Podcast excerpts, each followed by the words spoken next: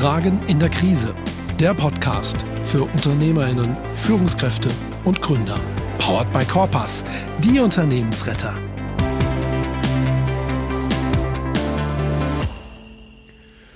Herzlich willkommen zu Episode 30 von Fragen in der Krise. Heute wieder mit einer langen Episode, einer Interview-Episode.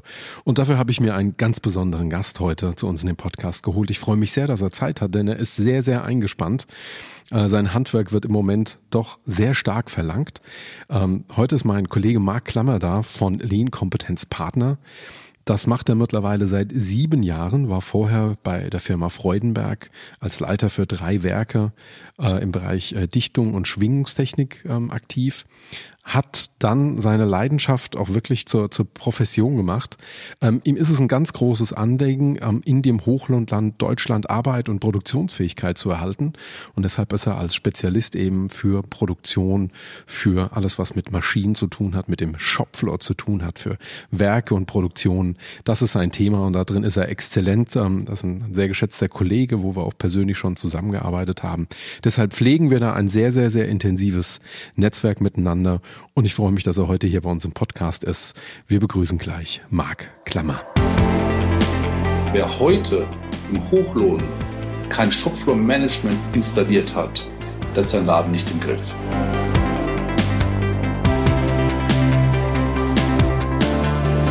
Marc, herzlich willkommen bei uns im Podcast. Ja, grüß dich, Dirk. Ja, äh, liebe Hörerinnen und Hörer, Sie hören schon, äh, wir, wir duzen uns, äh, wir haben ja auch miteinander zu tun, wir arbeiten miteinander und von daher haben wir jetzt beschlossen, dass wir hier nicht das gespielte Sie wieder aufhören, dass uns dann wahrscheinlich bei jeder dritten Ansprache irgendwie doch das Du rausrutscht, sondern wir machen das, wie es bei Corpus üblich ist, wir bleiben dann auch bei unserem pragmatischen Du. Marc, ähm, ich bin wahnsinnig froh, dass du da bist, weil du ähm, fachliche Dinge kannst, die ich wahnsinnig interessant finde, die wahrscheinlich auch für unsere Hörerinnen und Hörer unheimlich interessant sind. Bevor wir so richtig in die Fachlichkeit reinstarten, würde ich mich wahnsinnig interessieren. Kannst du uns noch ein bisschen was aus deinem Alltag erzählen? Was sind so die Dinge, die dir begegnen? Was tust du, wenn du deine Kunden, unsere gemeinsamen Kunden berätst? Was sind so die Dinge, die begegnen? Wie sieht denn so der Alltag eines, eines äh, Lean-Beraters aus? Ja, als Lead-Berater, ähm, ich sag mal, das Wichtigste ist für mich vor Ort zu gehen, äh, mit den Menschen in den Prozessen direkt an der Basis zusammenzuarbeiten, ähm, die, die Kultur des Kunden aufzunehmen, zu verstehen, wie tickt die Fabrik, was, was treibt die Leute, was, was bewegt die, also wo liegt der Puls, äh, mir, mir ist wichtig, die wirklich zu verstehen, interessiert zu fragen und wirklich aufzunehmen, wo, da, wo die Druckpunkte sind, wo die Probleme liegen. Und, und dann ähm, erstmal zusammen mit den Leuten zu, gemeinsam sag mal, die, die, die, die Top-Themen rauszuarbeiten, wo wir, an welchen Stellen wir Verbesserungsarbeit machen können. Und da ist die Begegnung auf Augenhöhe wichtig, da ist gegenseitiger Respekt wichtig, Wertschätzung für das, was geleistet wurde und dann aber auch zu überlegen, okay, und wo klemmt es jetzt noch und wie kommen wir weiter und, und wie können wir vielleicht auch Hürden überwinden, die es bisher gibt. Das heißt, erstmal diesen, ja, diesen, diesen menschlichen Kontakt, den gut, zu, den gut zu bauen und dann die Fachlichkeit reinzubringen und dann zu überlegen, wie kommen wir weiter. Das ist, glaube ich, so für mich ein ganz zentraler Punkt. Und, auch diese, diese, diese, ich sag mal, auch über die Hierarchien hinweg, ja, wenn ich mit den Menschen an der Maschine arbeite, dann auch die, die, die Verbindung zu schaffen zu den, zu den Meistern, zu den vielleicht Abteilungsleitern bis hin zur Geschäftsführung und zu gucken, dass wir da alle gemeinsam das gleiche Bild bekommen, die gleiche Sprache sprechen, um dann, dann gemeinsam zu sagen, okay, das sind jetzt die Ziele, die wir haben, da wollen wir hin. Und das hindert uns im Moment noch und an den Themen arbeiten wir. Ich glaube, das ist so das, was mir ständig begegnet. Natürlich Konflikte, Leute, die nicht miteinander reden wollen. Auf einmal geht's dann, wenn man moderiert. Und ähm, da sieht man sehr, sehr viel Mensch, sehr viel Menschlichkeit, es menschelt sehr. Ähm, und manchmal fehlt auch einfach die, die, Fach, die fachlichen sagen wir, Eignungen. Die hat sich keiner trainiert, die Leute sind ja clever, aber hat einfach keiner gezeigt, wie es geht. Und, und, und ganz viele saugen das Wissen, das man dann mitbringt in der Beratung, eben auch diese trockene Schwämme. Und es ist eine Freude zu sehen, wie die dann experimentieren, wie sie üben, wie sie vorwärts kommen und ähm, das macht Spaß. Das verstehe ich und ich bin, bin da absolut bei dir. Ne? Dieser menschliche Faktor ist, glaube ich, enorm wichtig. Du hast aber gerade was ganz Interessantes gesagt. Du hast gesagt, ne, mit den Leuten im Gespräch darüber, was ist denn eigentlich unser Ziel? Was sind denn üblicherweise die Ziele, die du vor Beginn deiner Aufgabe äh, gestellt bekommst oder wie definierst du Ziele da selber?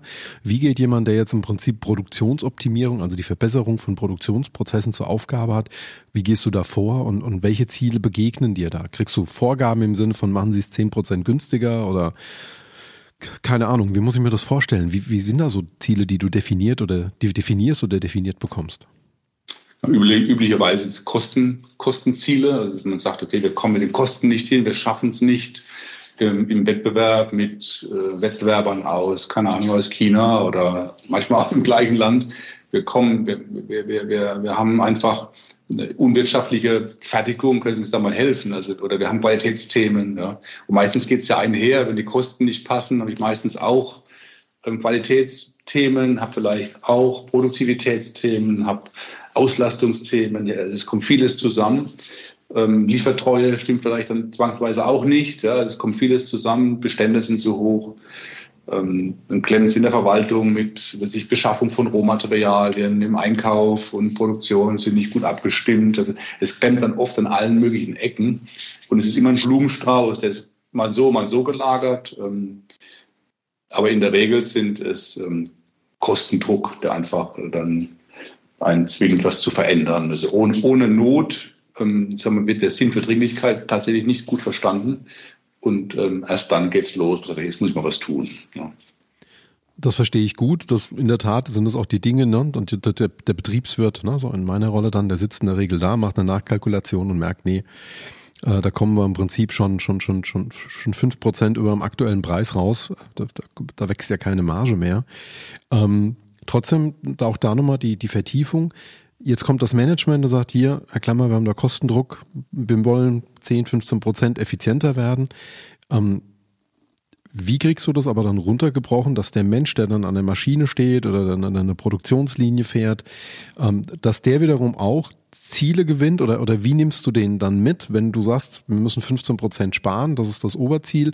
Wie kriegst du das für den runter operationalisiert? Ist das, machst du dem dann im Prinzip Handlungsvorschläge im Sinne von, mach das anders? Also wie, wie trägst du es konkret an die kleinste Einheit heran? Hm. Also in der Regel funktioniert es durch, also was ich selber für mich erstmal mache, ist eine Prozessbeobachtung. Ich schaue mir erstmal an, was passiert da eigentlich. Manchmal reicht es, sich einfach mal zwei, drei Stunden daneben zu stellen, zu beobachten und zu notieren, an welchen Stellen passiert Verschwendung, wo sind Arbeitsgänge vielleicht unnötig, wo entstehen Wartezeiten, wo wird nachgearbeitet unnötigerweise. Also aber mal zu verstehen von der Seite, ähm, Wenn es hochautomatisierte Prozesse sind, dann kann man so schnell gar nicht gucken, wie die Maschinen manchmal arbeiten. Da braucht es eine Videoanalyse, die man hinterher zusammen dann. Ähm, Quasi so ein Slow Motion, oder? Wenn, wenn die Maschine so hohe Taktzahl hat, oder? Ja, genau. Ne? Da geht man okay. hinterher in den Besprechungsraum und guckt dann am großen Bildschirm in Slow Motion, wo klemmt denn jetzt eigentlich was? Ne? Wo wartet denn welche Operation auf die andere? An welchen Stellen kann man eine halbe Sekunde noch eine halbe rausquetschen, dass am Ende vielleicht tatsächlich 20 Prozent mit Produktivität drin sind, ohne auf irgendwas zu verzichten am Ende. Also die Dinge machen wir auch. Aber im, im Wesentlichen ist es erstmal beobachten, ist es den Prozess ähm, mal zu dokumentieren mit den Betroffenen aus den, was ich, Maschinenbedienern, Teamleitern und dann mal zu, zu, zu definieren, wo es eigentlich klemmt. Und, und, und ich sag mal, was fast alle gemeinsam haben, alle Kunden, ist, dass die Leute in den Prozessen schon genau wissen, wo es klemmt. Also ich brauche da erstmal einen halben Tag, um es rauszufinden für mich.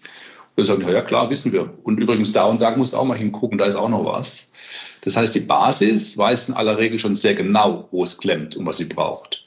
So, jetzt ist, das, das ist mein, mein, meine Tätigkeit liegt oft auch darin, das mal aufs Papier zu bringen, das mal verständlich zu kommunizieren, dann die anderen Prozessbeteiligten dazu zu gewinnen und sagen, hey, guck mal hier, klemmt's lieber Einkauf. Du kaufst jetzt Schrauben ein, die kann man in der Fertigung nicht mehr gut montieren. Ja, du kaufst die zwar billiger, aber die sind vielleicht äh, schmutziger, die sind, keine Ahnung, außerhalb der Toleranz, ja, die, die wir in der Fertigung brauchen.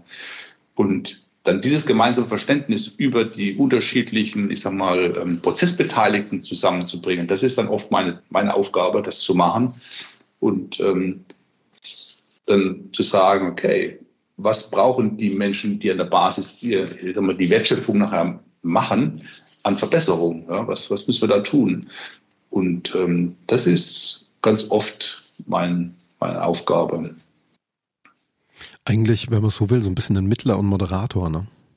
Ja, es ist, es ist, es, genau, es ist also mehrere. Es ist Mittler und Moderator, es ist manchmal auch Methodenkompetenz mitbringen, ja, wenn, weil viele wissen nicht, wie man eine Wertstromanalyse macht, viele wissen nicht, wie man eine Verschwendungsanalyse macht, äh, wie mache ich so eine Videoanalyse, ja, wie, wie, wie mache ich äh, Prozessfolgeschrittanalyse und all diese Dinge, diese Tools, diese Werkzeuge, die im Grunde alle nicht schwierig sind. Man muss sie vielleicht ein, zwei Mal gesehen haben, dann kriegt das jeder hin, aber hat ihnen eben noch keiner gezeigt. Wenn man es dann mal zusammen macht, ein, zwei Mal, dann, dann das dritte Mal selbst probieren, dann kriegen die das schon hin. Aber den Weg dahin, das braucht Begleitung, das braucht einfach Unterstützung.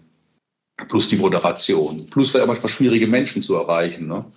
Oder mal den, den, ähm, den Neinsager ähm, einfach mal die Stimme zu verbieten, sagen, du gehst jetzt mal raus, arbeitest mal mit anderen, die vielleicht eher gewillt sind, was zu verändern. Ne? Ja, also ja, es ist ja. allem was. Ne? Es ist echt eine Mischung aus äh, mit den Menschen moderieren, mit den Maschinen, die, auch die Technik zu verstehen und eben die Analysemethoden, Lean-Methoden, ähm, die richtigen dann aus der Tasche zu ziehen und mit den Leuten zusammen anzuwenden. Das ist echt eine Mischung aus allem. Okay. Jetzt hast du gerade natürlich zwei Begriffe gesagt. Da bitte ich dich jetzt um Erklärung. Äh, natürlich ohne irgendwie deine, deine, dein, dein letztes Beratergeheimnis zu offenbaren, aber du hast von der Verschwendungsanalyse und von der Wertstromanalyse gesprochen. Kannst du mal ja. grob skizzieren, worum es bei diesen beiden Analysen geht, wie man da grundsätzlich methodisch vorgehen kann im Sinne von, was sind da Dinge, die man sich anschaut oder wie machst du das? Wie gesagt, nicht ins letzte Detail. Dazu müsste man, glaube ich, auch jetzt irgendwie PowerPoint aufmachen oder so. Aber mhm. ähm, mal grob, ähm, weil ich hätte bei Verschwendungsanalyse eine Vorstellung, aber bei Wertstromanalyse wird es schon schwieriger. Mhm. Fangen wir mit, der, mit dem ersten Thema an. Also so eine Verschwendungsanalyse, da geht es eben darum zu überlegen, was ist Verschwendung?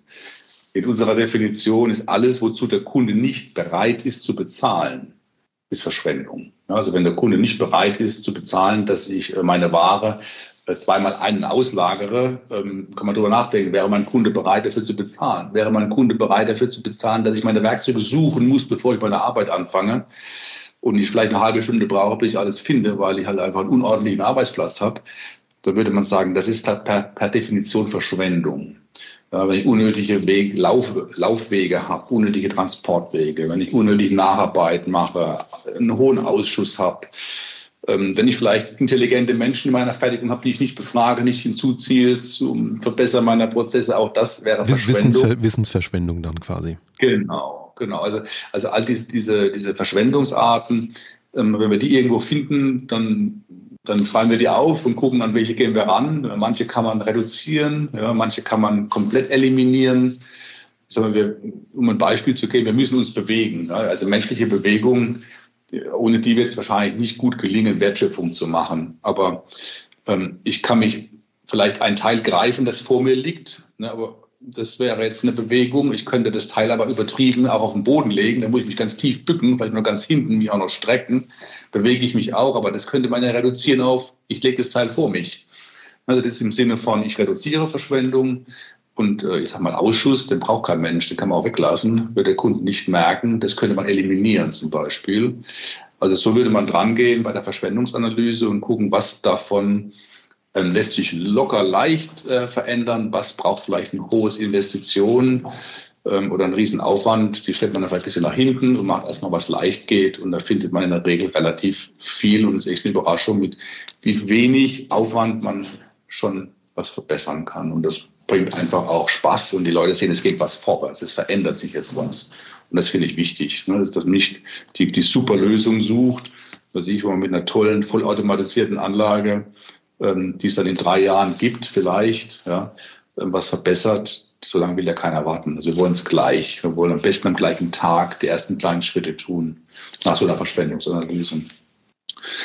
Ähm, dann, das, das, wenn das soweit klar ist, ähm, dann das zweite Thema Wertstromanalyse. Das ist eine Methode, wo wir versuchen, den Wertstrom zu visualisieren. In der Regel ist es ein Prozess. Wir gehen gemeinsam den Wertstrom ab. Also wir suchen uns ein Produkt, wir fangen im Lager an, das fertige Produkt, sind okay, es sitzt im Lager, es ist in der Verpackung drin, dann gehen wir den Prozess rückwärts, bis äh, wir durch alle Prozessschritte durchgegangen sind. bis hin zum wahren Eingang der Rohmaterialien und sehen, okay, jetzt haben wir den Wertstrom verstanden. Jetzt wissen wir, wie kommt das Produkt in die, in die Verpackung oder in den Versandcontainer und was sind dazwischen drin für Schritte passiert.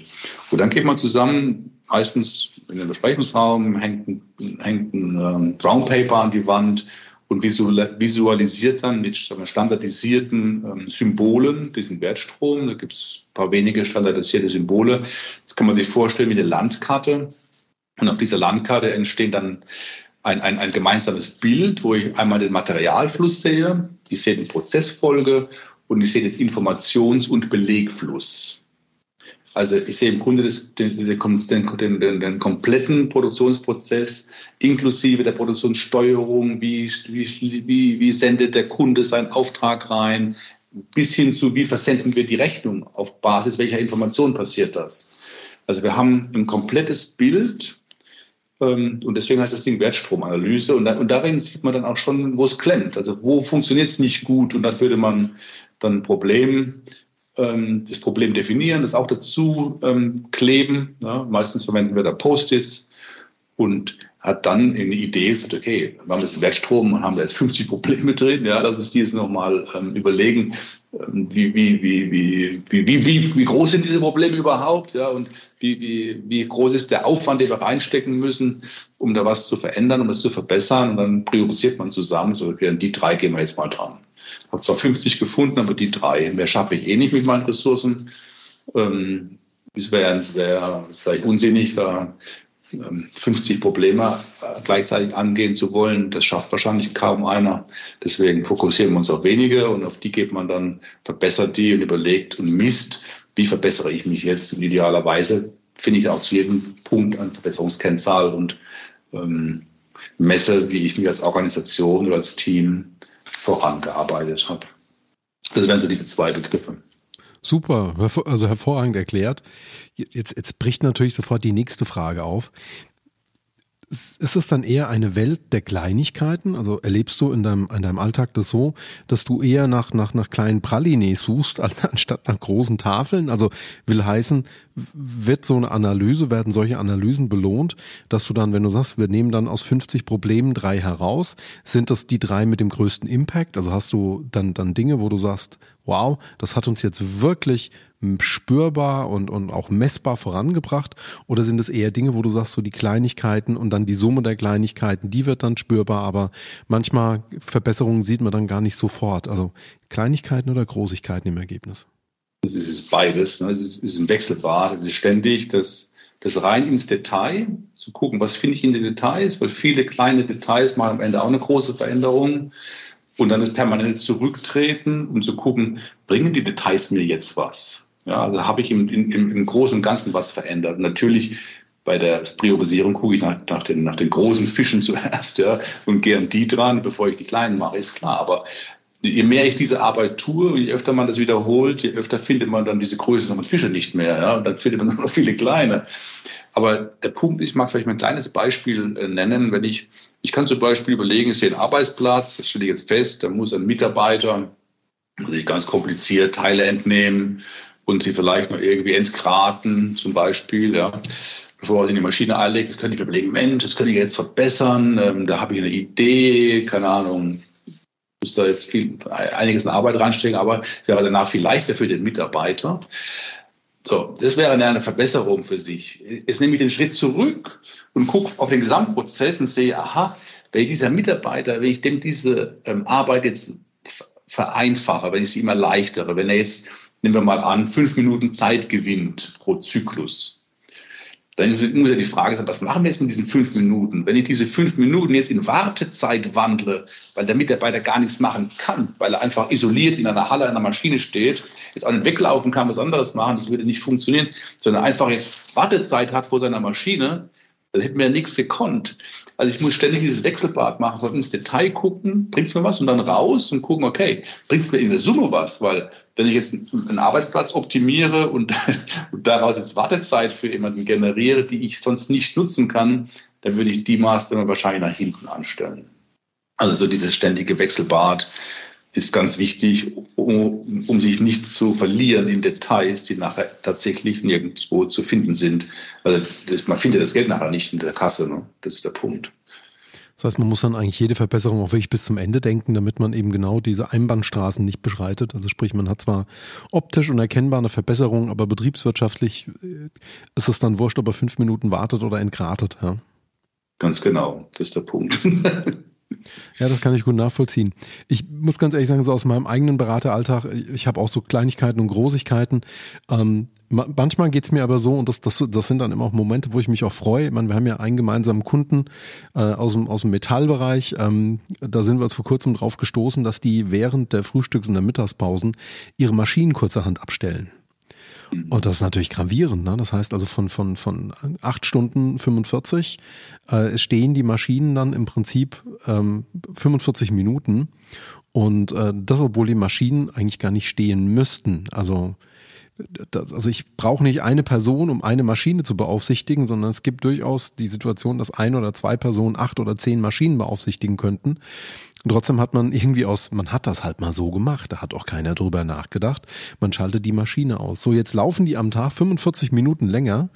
Die Leute machen ganz normal ihre Pause, aber sie machen es halt einfach zeitversetzt, sodass immer zwei People da sind, die die Maschine beaufsichtigen. Und schon muss man ja sagen, hat man ja echt, und das war am Anfang hat er so popelig auf mich gewirkt, und als ich mir es dann durchgerechnet habe, ähm, habe ich gedacht, das ist ja unglaublich. Das ist ja ein Produktivitätsfortschritt von 10, 15 Prozent. Also ich muss ganz ehrlich sagen, ich fand das, fand das dann richtig gut. Genau, man muss jetzt echt solche einfachen Dinge, die, die man einfach nur besprechen muss und dann lösen kann und sofort ähm, sich in der Kasse spürbar, bemerkbar machen. genau. Ja, zumal halt auch gerade der Kunde dann gegen, sag ich mal, 11, 12 Prozent negative Umsatzrendite in der Eigenproduktion operiert. Also der hat im Prinzip mit, mit, mit einem Ansatz äh, fast schon die Nulllinie wieder erreicht. Ja. Ähm, was wir bei dem Kunden auch geändert haben, würde, würde mich mal deine professionelle Meinung interessieren, zum Beispiel, da sind morgen so die Leute so ein bisschen flatterhaft so in, in einem Zeitfenster von der ersten halben Stunde gekommen was dazu geführt hat, dass am Ende dann jeder, wenn er da war, seine Maschine eingeschaltet hat und dann lief das Ganze los. Jetzt haben wir das so geändert, dass einer eben um 6.30 Uhr da ist und in der ersten halben Stunde alle Maschinen hochfährt, sodass wenn um sieben alle da sind, um sieben geschlossen die Produktion beginnt. Das ist auch nochmal ein Effekt, den haben wir mal durchgerechnet. Das sind auch nochmal ein paar schöne Prozent gewesen, weil am Ende, da kommt einer um sieben, der fährt seine Maschine hoch, um 7.30 Uhr geht's los, schon wieder weniger Zeit zur Verfügung. Also sprich dadurch, dass man diese Rüstzeiten quasi ähm, zu, zusammenführt, ähm, gewinnt man eigentlich. Siehst du auch ja, so oder? Absolut. Und ich glaube, man, diese ganzen Ideen von, von Gleitzeit, von ich äh, richte mir meinen Tag ein, wie ich das gerne hätte, äh, das, das geht in manchen Prozessen, ja, in manchen Tätigkeiten, denke insbesondere in vielleicht äh, administrativen Themen ganz gut. In einem Produktionsprozess, wo ein, sag mal, wo, wo, es, wo es Folgen gibt, ja, wo Prozessfolgen stattfinden, ähm, wo man einander braucht, ja, ist es meiner Meinung nach ganz wichtig, dass alle gemeinsam starten, alle gemeinsam da sind, ähm, damit sie einander helfen können, damit die Produktivität hoch ist, damit unnötige Wartezeiten entstehen, weil ich warte auf Entscheidungen, warte auf eine Rückmeldung, warte auf eine Information, ähm, warte auf Material. All das ist eigentlich Gift für eine, für eine produktive Fertigung. Ähm, deshalb es sind solche Modelle in, in, der, in, der, in der Fertigung, wo man dann Abhängigkeiten hat, für mich ein No-Go. Das geht einfach nicht. So sehr ich das den Menschen wünsche, dass sie diese Freiheit für sich persönlich haben. Aber in so einer Fertigung ist das ein, ein No-Go. Es sei denn, ich montiere für mich alleine irgendwelche, keine Ahnung, Kugelschreiber ähm, und brauche nur mich alleine, dann ist es wurscht. Dann ja. sind wir in der aber, Manufaktur im Prinzip, ne? Genau, aber das ist ja so selten der Fall. Ähm, ja, also da haben wir, glaube ich, die gleiche Meinung, Dirk. das ist ganz klar. Ja, ich glaube, Chorgeist spielt da schon auch eine Rolle. Und man muss sich auch seine Rolle einfach auch bewusst sein. Und ich glaube, das ist so ein bisschen das, was, was, was ich gern versuche, wenn, wenn ich so Produktionsunternehmen treffe, den Leuten auch wieder klar machen, ey, ihr seid ein Produktionsunternehmen. Ne? Also ihr dürft nicht einfach nur vor der Maschine stehen, sondern so ein Zehntel, zwei Zehntel eurer Zeit bedeutet, ich muss drüber nachdenken, also tue ich es richtig? Und die andere Frage ist, tue ich das Richtige? Also neben dem operativen Hinterfragen auch ein bisschen strategisch immer mal wieder schauen, muss das noch so sein, ne? Also das Infragestellen von eigenen Handlungen. Ja, das genau. Also haben wir das Infragestellen dessen, was man so tut, aber auch das Wegkommen von dem Ich bediene eine Maschine hin zu Ich meistere meinen Prozess. Ja, also mhm. also da haben wir, glaube ich, in der Vergangenheit bestimmt ein paar Fehler gemacht. Haben gesagt, ich brauche nur noch Bediener, Maschinenbediener, auch oft reden wir auch von den Bedienern. Ähm, viel lieber rede ich von den Prozessverantwortlichen, von den ja, von unseren Meistern, ja, die einfach ihre Prozesse gut im Griff haben, einfach wissen, wie ihre Maschinen, die Materialien funktionieren, wie das Zusammenspiel ist aus Maschine, Mensch, Material. So wie ein Handwerksmeister früher, ein Schuhmacher, der einfach sein, sein, sein Handwerk gemeistert hat. Ja. Und ich glaube, da müssen wir mehr hinkommen und, und mehr Verantwortung für, den, für das Produkt und für den Prozess zu haben. Meist, Meisterschaft ist da das Wort. Ich finde, das ist, das ist ein schöner Begriff. Den nehme ich auf jeden Fall für heute mit. Diese Meisterschaft wieder erringen. Entschuldige, ich habe dich unterbrochen, Marc. Ja, ja, alles gut. Genau das. Also ich glaube, und, und dahin zu kommen wieder, das halte ich für ganz wichtig, ähm, weil das nachher ermöglicht, den Dialog zu haben, Verbesserungen einzubringen. Ja, also nicht nur sagen, gebe ich alles nichts an, ich bediene hier nur. Äh, und hier Chef, hier steht gerade was, kannst du mal gucken kommen. Das, das ist ähm, nicht hilfreich. Da bin genau. ich bei dir, ja. Ich hätte, ich würde dich gerne mal nach deinen Erfahrungen befragen. Jetzt hast du vorhin schon in der Wertstromanalyse ähm, erklärt, dass ja im Prinzip so ein Prozess ganz viele ähm, Einfluss oder Einflugschneisen hat. Ähm, ich will jetzt mal beispielhaft nennen, es gibt neben den Leuten, die dann an der Maschine stehen, es gibt eine Produktionssteuerung. Die hat einen sehr, sehr großen Einfluss. Es gibt eine Eingangslogistik, ne, wo, wo meine Roh- und Hilfsstoffe herkommen, die hat auch eine große Rolle.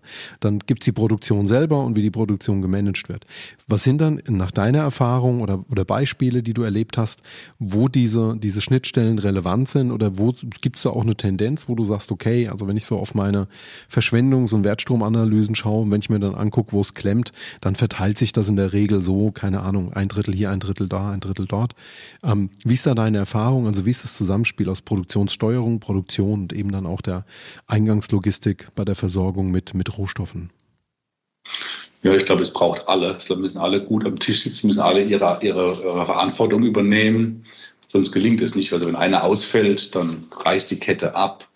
Also ich kann es aus meiner Erfahrung aber jetzt keine Verteilung nennen, wo ich sage, es ist, ist meistens so verteilt. Das gibt, glaube ich, immer sehr unterschiedlich tatsächlich. Und ähm, ich sag mal, was, was man meiner Meinung nach tun muss, um das Zusammenspiel, ne? weil letzten Endes spielen die wie, wie, in einem, wie in einem Orchester, die müssen alle zusammen Musik machen, müssen zusammenspielen. Und dann braucht es irgendwie auch einen, der dirigiert. Es braucht jemanden, der sagt, okay, das ist unser Takt, nach dem spielen wir jetzt, nach dem arbeiten wir. Wieder um das gut zu machen, damit das gut gelingt, muss man sich einmal mindestens einmal am Tag zusammenstellen und zusammenkommen. Ähm, wo auch bei unserem Thema so ein bisschen Shopfloor-Management, wo wir an den Ort des Geschehens gehen, das heißt Shopfloor, also an den Tatort, dort wo die Wertschöpfung passiert, dort treffen wir uns, dort reden wir und überlegen, waren die letzten 24 Stunden gut? Waren wir erfolgreich? Haben wir das, was wir machen wollten, auch erreicht? Und wenn nicht, haben wir unsere Ziele nicht erreicht? Was hat uns daran gehindert? Ja, dann reden wir im Kleinen, was war jetzt gestern los und was können wir vielleicht heute noch, noch retten und verbessern. Aber auch, was sind strukturell die Themen? Also, was sind die immer wiederkehrenden Dinge? Ja, es klemmt halt dauernd mit dem Lieferanten sowieso. Es klemmt dauernd mit der Kollegin im Einkauf oder es klemmt dauernd mit der Maschine, weil die Instandhaltung nicht ähm, der Lage war, die, die Maschine rechtzeitig und immer wieder zu reparieren, zu warten und so weiter.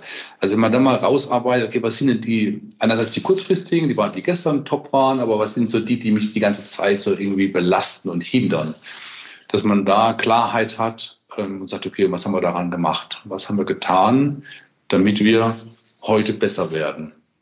in kleinen Schritten. Ich glaube, dieses tägliche Zusammenkommen und diese Abstimmung zwischen diesen Bereichen, ne, also was ich sei es Materiallogistik der Produktion, der Instandhaltung, alle die, die wenn man eine Rolle spielen in meinem Produktionsprozess, die müssen meiner Meinung nach die Köpfe zusammenstecken. Und ich sage, ich gehe sogar so weit, dass ich sage, wer heute im Hochlohn kein Shopfloor-Management installiert hat, der hat seinen Laden nicht im Griff. Das muss ich einfach mal so sagen. Ich glaube, wer das nicht tut, der hat es nicht im Griff oder sieht es nicht mehr. Ne? Also er hatte die, die, die, die, die, die Konnektivität zur, zur Basis verloren. Denn ähm, es passiert ständig was. Und selbst wenn ich tolle Prozesse habe, es passiert jeden Tag irgendwas. Es kommt einer nicht pünktlich zur Arbeit.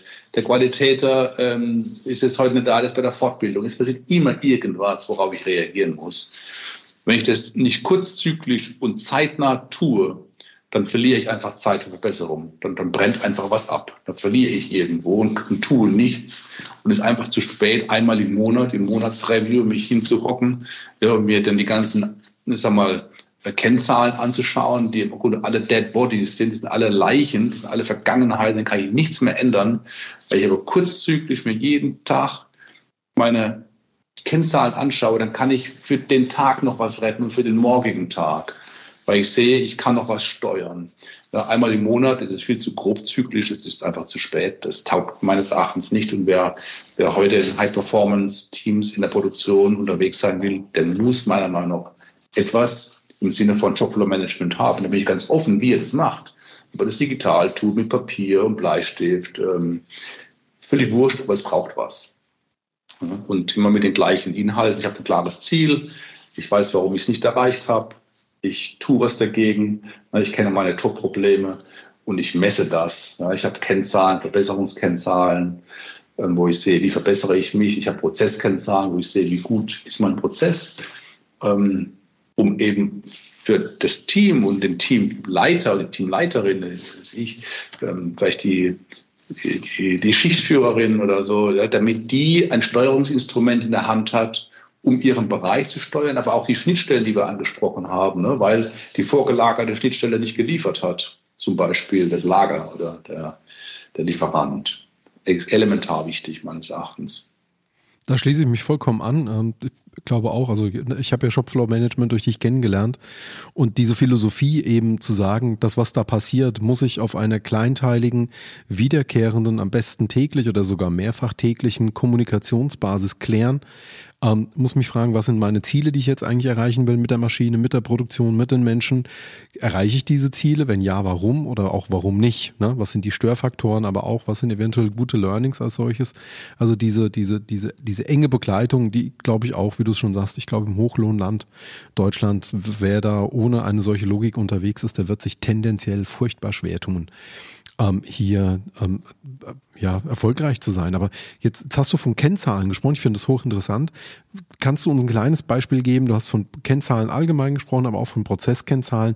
Was findet sich so auf Unternehmen, die du betreust oder betreut hast? Was findet sich auf deren Shopfloor-Boards? Das ist ja dann, glaube ich, der Ort, wo diese Kennzahlen gesammelt werden. Was finden sich für Kennzahlen da drauf? Kannst du uns ein paar Beispiele geben? Weil ich glaube, das ist jetzt noch, noch, noch ein bisschen abstrakt dahingehend Geht es da um Taktzahlen? Geht es um gefertigte Stücke? Oder was sind da die Dinge, die du, die du, die du in der Regel benutzt oder die dir hilfreich sind? Ich denke, es muss am Shopfloor, also am Ort des Geschehens, muss es immer was sein, was die Leute greifen können. Also, also wenn ich Stück produziere, dann ist Stück natürlich eine gute Kennzahl. Wie Stück pro Schicht, wie Stück pro Stunde habe ich denn gemacht? Wenn ich, wenn ich einen Prozess habe, der eher, ich sag mal, dass ich ein Stanze ist, die eine gewisse Taktzahl hat, dann ist vielleicht wichtig zu wissen, okay, bei welcher Taktzahl ist die Maschine gelaufen und wie viele Stunden in meiner Schicht war sie tatsächlich am Laufen. Also wie solche Taktzahlen äh, dann hernehmend. Ja, wenn ich ähm, Qualitätskennzahlen habe, ja, wie viel Nacharbeit hatte ich, wie viel Ausschuss hatte ich, das ist, denke ich, immer sehr, sehr wichtig, sich anzugucken. Ähm, das ist für mich, also ich sage mal so, das Mindeste, was man meines Erachtens braucht, ist eine Kennzahl, die meine Produktivität beschreibt, also Stück pro Schicht, pro Stunde oder eine Taktzahl oder ähm, das andere Thema ist Qualität, also wie gut ist meine Qualität, wie viel habe ich nachgearbeitet, wie viel war Ausschuss. Und ein anderes Thema, was denke ich wichtig ist, wie gut war ich ähm, mit meinem Terminversprechen. Ich habe versprochen, morgen liefere ich ab.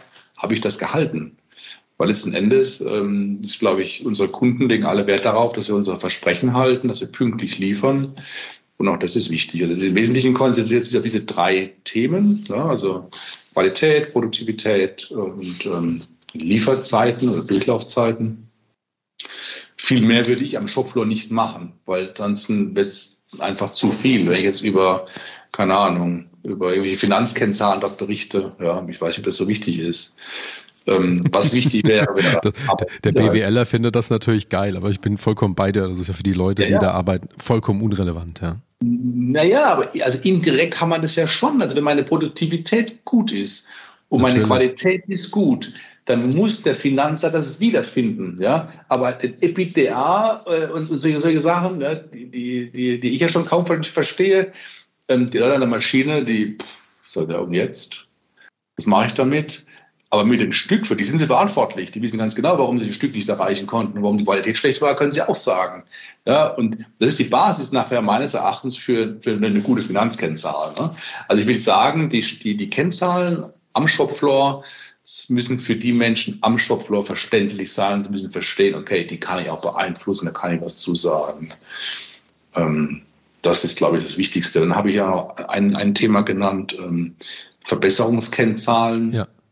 Ähm, Beispiel, was ich in der Logistik, ich könnte jetzt sagen, im Lager, ich habe äh, meine Termintreue ja, und jetzt will ich da besser werden.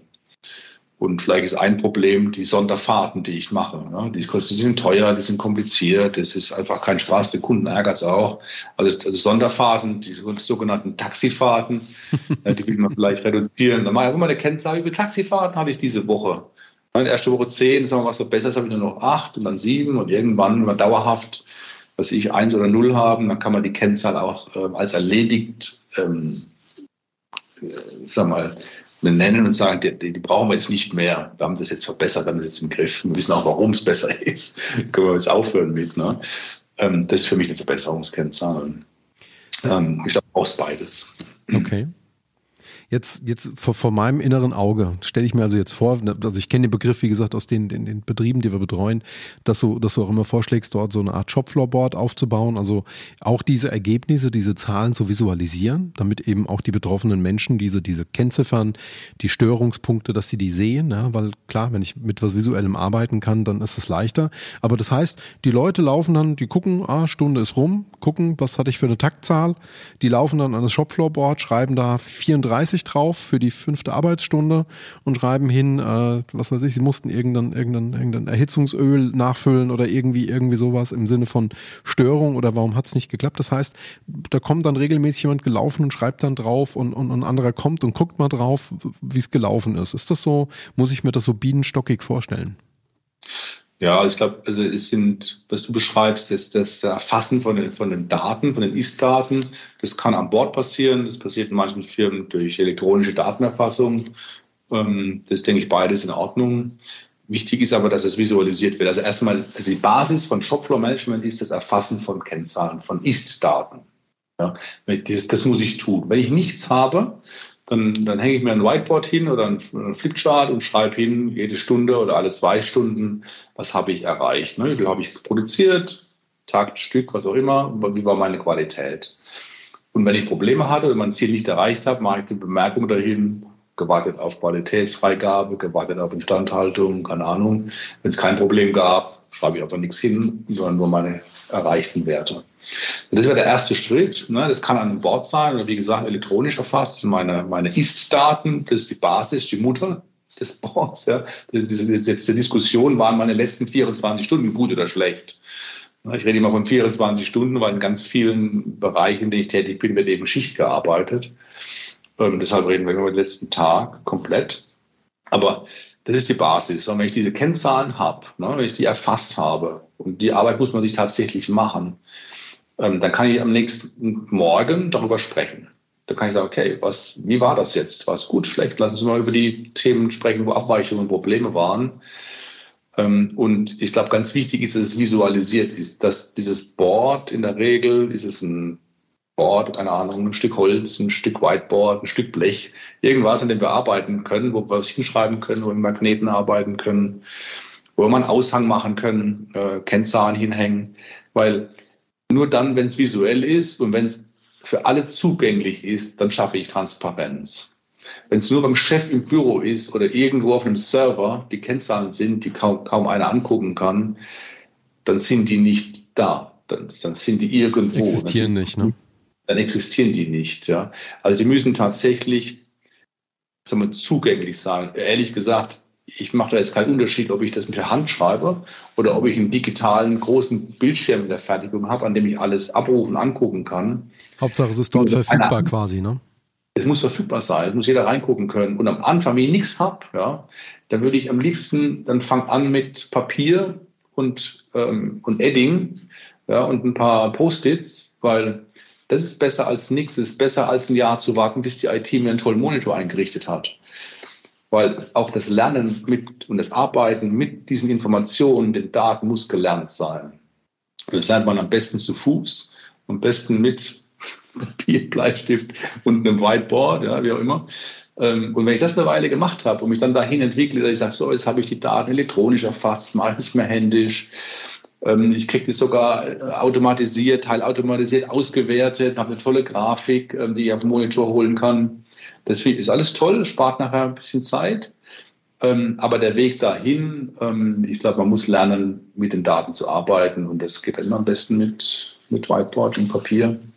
Damit die Kultur, die es braucht, ja, dieses diesen Umgang auch mit diesen Zahlen, damit die entstehen kann. Und ähm, ich glaube, das ist ein ganz wichtiger Punkt, dass man, dass man lernt, mit Abweichungen gut umzugehen. Ne? Also ich, wenn ich, wenn ich so ein Shopfloor-Meeting habe und rede morgens über die Zahlen, stelle mich hin als Moderator, als Teamleiter, moderiere das Meeting, ne, das ja üblicherweise nicht länger als 15, 20 Minuten dauern sollte und, und, und fange jetzt an, alle alle zu blamen, ja, hängen überall die Finger hin und du hast nicht geliefert, du hast es nicht gemacht und das war auch nicht war auch ganz schwach von dir ich meine, das ist ja auch nicht Sinn der Sache. Die Frage ist zu verstehen, was hat dich gehindert, deine Leistung zu bringen und dann zuzuhören, zu lernen und zu überlegen, okay, was machen wir morgen besser?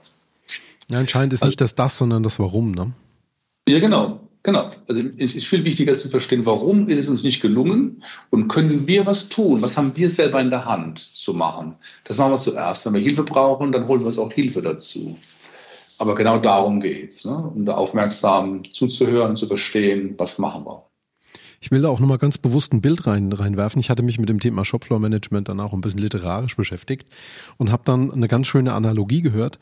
Ähm, Im Prinzip ist es ein bisschen wie wenn man, wie wenn man ein, ein Wettrennen läuft, ja. Und der Punkt ist, man läuft ja nicht los und dann guckt man, wenn man über die, die Ziellinie geht, sondern man muss ja zwischendrin immer mal wieder gucken, passen denn meine Rundenzeiten oder passen meine, meine, meine Minutenzeiten? Also bin ich pro Kilometer in der richtigen Geschwindigkeit unterwegs zum Beispiel. Und das sind eben diese kleinen Messpunkte, die ein Shopfloor Management eben ermöglicht. Das heißt, nicht nur einmal im Monat zu sagen, passen dann irgendwie irgendwelche Kriterien oder Ergebnisse, sondern dann wirklich auf der Ebene, wo ich es jeden Tag beeinflussen kann, immer wieder Verbesserungen eben auch mit reinzubringen oder eben auch Bestätigungen im Sinne von nein, also es ist ein Top-Wert, lasst uns einfach diese Pace halten, lasst uns die Geschwindigkeit halten. Ähm, das ist eben dann der Unterschied. Und viele aus dem Sport, die kennen das dann eben auch äh, am Ende des Tages. Du kontrollierst fortlaufend im Sport, wie erfolgreich bist du, wie gut bist du gerade und versuchst Dinge nochmal zu verändern. Wenn du merkst, du bist zu langsam, ja, da läufst du schneller, weil du weißt ja, was ja deine ungefähre Zeit ist, die du erreichen willst. Ja. Ähm, und das fand ich eine schöne Analogie, die so ein bisschen erklärt hat, wie Shopfloor Management wirken soll. Also die kleinen Nadelstiche, die kontinuierliche Begleitung eben auch. Und ähm, ich bin da vollkommen bei dir. Das ist äh, definitiv auch eines der größten Gaps. Also das ist etwas, was häufig in vielen Produktions-, produktionsnahen Unternehmen echt auch fehlt, weil sie, weil sie den Gedanken einfach nicht haben, ja. Genau, genau. Das sehe ich genau. Das ist ein wunderbares Bild, was du da, was du da hast. Das beschreibt sehr gut, dass es eben dieses kurzzyklische ausmacht, damit ich noch was retten kann, ne, eben nochmal aufholen, nochmal Gas gebe, damit der Tag dann doch noch ein bisschen besser wird oder, oder die Woche oder der Monat, wie auch immer, äh, wie man skaliert, aber das ist elementar. Und ähm, ich glaube, dieses, auch dieses Zusammenwachsen ne, aus den einzelnen Prozessbeteiligten, ja. aus Teamlead mit den, mit den Menschen an den Prozessen, in den, an den Maschinen, das ist, ähm, das ist ein riesen Benefit, der durch ein gutes Shopfloor-Management entsteht und auch eine Problemlösungskultur oder eine Problemlösungskompetenz, die auch entwickelt wird. Ne, das haben wir ja die Probleme transparent, stehen sie an Bord, wir haben sie priorisiert, wir wollen dran arbeiten. Und jetzt auch den, sagen wir, den Leuten sagen, okay, jetzt, jetzt löst das mal. Jetzt äh, gebe ich euch Hilfe, ich moderiere, ich, ich zeige euch, wie ein Prozess auf, aussehen kann, um Probleme zu lösen. Ja, wie mache ich in Ishikawa und fünfmal warum. Also die, die, sagen wir, die üblichen Problemlösungsmethoden. Aber auch die müssen moderiert, trainiert sein. Ich muss die immer wieder tun, damit mir sie nachher gut von der Hand gehen. Und ähm, ich glaube, ein Shopfloor-Management geht auch immer gut oder muss gut zusammengehen mit einer Problemlösungskultur. Ja gut, nur Misserfolg festzustellen ist natürlich schwierig. Ne? Man muss natürlich dann auch das Handwerkszeug haben zu sagen, okay, was machen wir jetzt damit? Ne? Was bedeutet denn das jetzt? Was machen wir anders? Ne? Und klar, per se sind wir Menschen manchmal so ein bisschen, wir sind, man, es gibt so Situationen, da sind wir sehr veränderungsunaffin. Ja, das gibt's. ich habe davon gehört. Marc, ich, hab, ich, ich will noch ein Riesenthema aufmachen. Das hast du vorhin bei der Verschwendungsanalyse gestriffen, ähm, das mich aber wahnsinnig bewegt, weil fast an jedes Unternehmen, an das ich jetzt denke, äh, die haben da ein Grundproblem damit. Und das ist die große Überschrift Ordnung.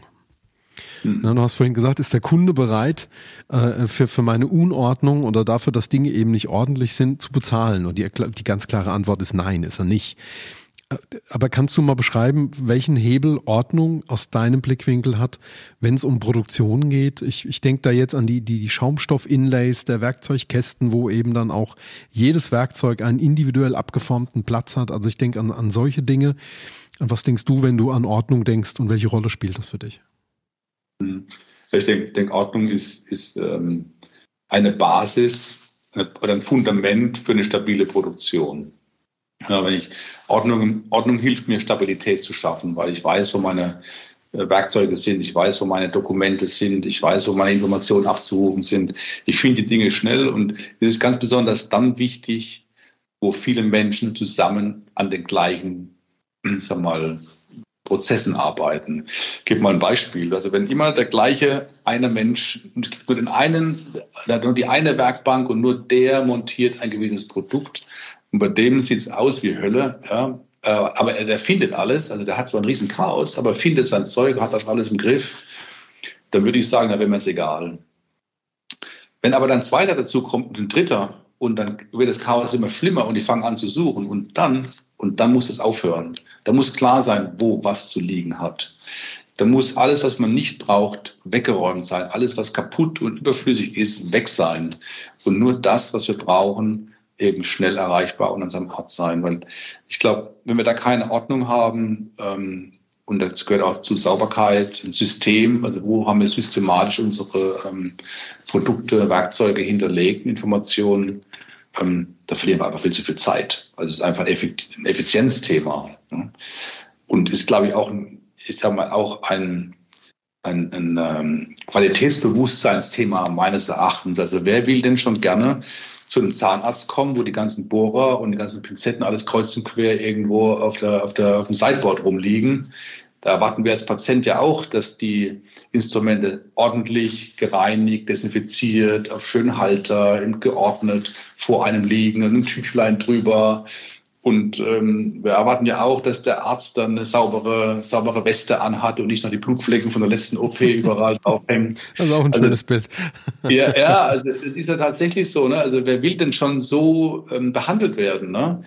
Und unseren Produkten und, und, und für die Dinge in unseren Fabriken gilt doch im Grunde genau das Gleiche. Ne? Da ist es weniger ähm, dramatisch, wenn mal was schief ginge, aber nicht gleich ein Mensch, der da zu Schaden kommt, aber ähm, letzten Endes ist es die gleiche Sache. Ja, und ich, ich finde es auch ein Stück weit, ähm, wir hatten vorhin das Thema ähm, mit dem Meister. Ich meistere mein, meine Arbeit. Und ich glaube, ein, ein, ein, guter Meister, der hat einfach seine Ordnung. Mhm. Ja. Ähm, ein Chaot halt nicht. Ja. Und ich glaube, deswegen ist das für mich die Basis für eine gute, stabile Produktion. Das Thema ist 5S oder 6S oder 3S. Mhm, genau, ja. Egal, wie viel S wir jetzt hernehmen, ja. Aber ähm, wenn wir mal bei den ersten bleiben, ähm, Ordnung und Sauberkeit, ähm, ich glaube, ohne das. Es ist auch so ein Punkt, ganz ehrlich, Dirk, das, ich habe früher mal versucht, also Leute haben da diskutieren wollen, ne, auch in Trainings oder während einer Beratung, wo ich immer sage, Leute, das diskutiere ich auch nicht mehr. Also da will ich wirklich nicht mehr diskutieren. Zu Recht, das ja. Ist, ja, fertig. Ja. Ich habe letzte Woche in der Autowerkstatt gestanden und war, musste muss da ganz spontan dran denken. Ähm, habe da einen Moment gewartet, hatten so ein Glasfenster von, vom Warteraum in den, in den, in den Werkstattbereich und dann sehe ich wieder so ein, ein Werkstattoperator an, an eine Schublade geht. Also der hatte einen Akkudreher in der Hand. Also der wollte anscheinend irgendwas festmachen. Macht er das auf. Man sieht, diese Schublade sah wirklich aus wie, ja, keine Ahnung. Also wenn es ja mal zwei Tage gestürmt hat. Ne? Also da war alles kreuz und quer. Und dann hat er, sage und schreibe wirklich, hat man auf die Uhr geschaut, so, so, so 50 bis 60 Sekunden gesucht, bis der das passende Bit oder eben den passenden Einsatz für diesen Dreher gefunden hatte, um dann exakt 10 Sekunden etwas festzudrehen. Das heißt, wenn man das mal in betriebswirtschaftliche Parameter fasst, da hat sich ja im Prinzip jetzt, also wenn der normalerweise 10 Sekunden suchen würde und 10 Sekunden schrauben würde, dann hat er 20 Sekunden Prozesszeit. Jetzt hat er dadurch 70 gehabt, das heißt, er hat jetzt also mal die Prozesszeit verdreifacht. Mhm. Jetzt kann man sagen, ja, das ist ja Nippes, ne? Das ist ja, das ist ja Pillepalle. Auf der anderen Seite wäre es mal ganz spannend zu sehen, wie oft im Jahr äh, dreht er letzten Endes irgendwelche Teile in der Werkstatt fest. Und dann reden wir eben nicht mehr von, von, von ein paar Sekunden bei einem Prozess, sondern wir reden, wenn er das allein am Tag 10, 20 Mal macht und das dann eben bei 220 Arbeitstagen, da kommt da schon eine andere Multiplikation irgendwo mit rein. Also ich glaube, dass Kleinigkeiten wie Ordnung, ne, die, die, wo du selber sagst, das ist basisch, das diskutiere ich nicht ich glaube, dass das in, im wahren Leben einen riesen Impact hat. Und ich glaube halt, die Summe eine, der Krümel gibt auch eine Torte, ne? Genau, das ist ein Riesending und wir reden immer gerne über die Werkzeuge und diese Schaumstoffeinlagen oder Shadowboards, wie man die nennt, so Schattenbretter. Aber ich sag mal, das ist die eine Sache. Jetzt müssen die Leute mal in ihre, in ihre, in ihre Rechner gucken, wie es auf den Festplatten aussieht. Ja, ja definitiv. Leute, ey, suchen die Dokumente, ja. Dateibeschriftung. Ja, zum Glück gibt es ja die Suchfunktion, ne? aber hey, also es, geht ja weiter, ne? also auch Informationen auf den Laufwagen, Dokumente, wo sind die abgelegt? Ähm, und ich verspüre immer wieder Widerstand, ne? Ordnung zu schaffen. Oder gibt es ein, zwei, die schaffen und drei, vier, die machen dann wieder die Unordnung und, und drehen sich mal wieder gerne im Kreis und dann irgendwann mal den Durchbruch hat. Aber was, was die Leute mir oft sagen, ah, das machen wir dann, wenn wir nichts zu tun haben, es muss es sein, ist man viel Wichtigeres zu tun. Sei, Leute, ihr habt, ihr nehmt euch keine Zeitordnung zu schaffen. Und ihr beklagt euch bei mir, dass ihr jetzt Ordnung schaffen sollt. Aber ihr habt alle Zeit der Welt zu suchen. Und da jammert ihr noch nicht einmal. Ihr sagt mir kein, oh, es muss ich zehn Minuten mal weiter suchen. Ne? Die suchen einfach. Also kein, kein Klagen darüber. Aber Ordnung schaffen ist ein Problem. Also das ist, das ist immer, ähm, wie man, wie man Zeit verbringen möchte, ne? glaube ich. Ja, genau, genau. Aber ich, ähm, ja, ich denke, am Ende, am Ende ist es Führungsaufgabe, ähm, das einzufordern, dafür zu sorgen, dass es auch erhalten bleibt, weil Ordnung kann man mal machen, aber sie, sie verfällt auch immer nichts, ähm, sag mal, nicht ständig kontrolliert und äh, die richtigen Leute da im Team hat, die auch mit darauf achten, dass es funktioniert. Es ist mühsam, es ist echt, echt zäh, am Ende ist es aber, glaube ich, wert, diese Arbeit zu machen. Und nach einer Weile, ich sag mal, passen dann sich auch doch schon alle an und es funktioniert dann. Ne? Und wenn man es dann mal hat, dann will es auch keiner mehr zurückdrehen. Aber der Weg dahin ist müßig. Das ist steinig, ja, das ist er in der Tat. Ja. Unglaublich. Die Zeit äh, galoppiert wieder einmal, wenn man sich mit einem interessanten Thema beschäftigt. Mehr als 50 Minuten sprechen wir jetzt schon. Was für ja. mich so das zuverlässige Zeichen ist, dass wir so langsam aber sicher ähm, in Richtung Ende gehen. Marc, jetzt hast du gerade eben schon das eigentlich schon schön zusammengefasst. Ne? Also am Ende, wenn es dann da ist, stellt es keiner mehr in Frage. Trotzdem immer so ein letzter Punkt für uns im Podcast. Gibt es irgendetwas, was du mitgeben kannst, was so eine deiner großen Überzeugungen der, der, Dinge ist, die du gelernt oder die erarbeitet hast, von denen du sagst, egal wo ich hinkomme, am Ende des Tages ist das immer wichtig, es ist immer, das ist ein Thema. Also so der letzte große Insight, der, der letzte große Tipp, den du, den du unseren Hörerinnen und Hörern vielleicht mitgeben kannst. Ja, ich glaube, das Wichtigste ist, dass der Chef es verstanden hat. Das ist gut der Chef muss es verstanden haben und dann wird es irgendwie gehen. Wenn der Chef es nicht versteht, wird es schwer. Und der Chef kann der Teamleiter sein, das kann der Werkleiter sein. Immer der Chef für den kleinen Kosmos, über den wir sprechen. Ne? Der muss es kapiert haben. Das Thema Priorität quasi. Priorität, das Thema Kultur, wie gehe ich mit Menschen um, also dass, dass ich mich einfach für die Sache interessiere, dass ich vor Ort gehe, an den Ort des Geschehens, gucke, warum klappt was nicht, ich aufmerksam oder interessiert frage, warum klappt es nicht, ich aufmerksam zuhöre, ich was draus lerne ähm, und dann eben auch die Freiräume schaffe, damit Verbesserungsarbeit stattfinden kann. Ich glaube, das muss der Chef verstanden haben, muss bereit sein, da auch ähm, ja, mitzumachen als Vorbild, ähm, nicht nur drüber zu reden, sondern auch ein Teil der Veränderung zu sein und dann gelingt das auch. Mal schneller, mal langsamer, mal gibt es Umwege, das ist auch alles glaube, man macht sich auf den Weg. Ne? Und ähm, aber wenn es der Chef nicht kapiert und nicht mitmacht, dann wird es nichts werden. Das ist so die, glaube ich, die Botschaft. Und die finde ich absolut passend. Es gibt so diesen geflügelten Spruch, der Fisch erstinkt vom Kopf an. Ähm, das will ich jetzt gar nicht irgendwie wiedercoin, aber ich glaube, das ist die Kreuzung aus dem, was du gerade gesagt hast hinsichtlich des Chefs oder der Chefin. Also, dass im Prinzip derjenige, der die Kommandos gibt, der die, die Priorität, der bestimmt, wo jetzt das, das Team hinmarschiert, dass der sensibel sein muss, begriffen haben muss, dass das Thema ein Thema ist. Das würde ich definitiv so mitnehmen. Und ich muss ergänzen, du hast das vorhin zum Eingang gesagt, ich finde das wirklich absolut bestechend. Das eine ist, Sachen irgendwie zu analysieren, zu rechnen und zu machen und zu tun. Aber am Ende, Marc, hast du vorhin gesagt, es geht immer um die Menschen und das ist, glaube ich, der, der wichtige Schlüssel. Ähm, Menschen begeistern, Menschen für, für, die, für die Aufgabe jetzt zu begeistern, ein Shopfloor einzuführen, Shopfloor-Management oder sich eben mit so einer Analyse zu beschäftigen, dass, dass die Leute sagen, ja, das ist jetzt wichtig, ist gut, dass du da bist und du bist auch angenehm und ja, mit dir möchte ich zusammenarbeiten, ich kann mich öffnen, ich kann jetzt auch mein Wissen hier mit hineinbringen, einfach weil ich mich als Mensch auch gewertschätzt fühle und in einer, in einer guten Situation bin. Ich glaube, das ist große Teile des A und O's.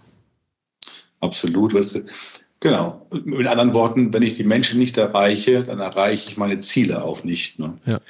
Das ist oder umgedreht, um die Ziele zu erreichen, wo ich die Leute erreichen. Ursprung des Drehen ist immer das Gleiche. Die Gleichung bleibt am Ende immer dieselbe, ja, definitiv. genau. Marc, Vielen lieben Dank für diese absolut hervorragenden Einblicke. Ich fand es eine, eine wahnsinnig interessante Episode. Ähm, ich könnte mir vorstellen, der eine oder andere ist jetzt davon vielleicht auch angesprochen und versteht auch gerade, wo er eigen, also wo selber ihm das, das Wasser im Keller steht. Ähm, dann, dann sind wir gerne bereit, äh, hier die Verbindung herzustellen. Wir packen auch deine Kontaktdaten in unseren heutigen Podcast-Link in die Show Notes mit hinein. Für den Moment bedanke ich mich bei dir. Vielen lieben Dank, dass du dir Zeit genommen hast, um mit uns über dieses Thema zu sprechen. Ganz lieben Dank an dich, hat mich sehr gefreut. Ähm, eines meiner Lieblingsthemen. Ja. Und, äh, ja, vielen Dank. Sehr, sehr gerne. Ähm, Ihnen vielen lieben Dank fürs Zuhören, fürs äh, Dabeisein und wir verabschieden uns mit unserer ja, üblichen Grußformel. Am Ende wird alles gut und wenn es noch nicht gut ist, dann kann es auch noch nicht das Ende sein. Bis zum nächsten Mal.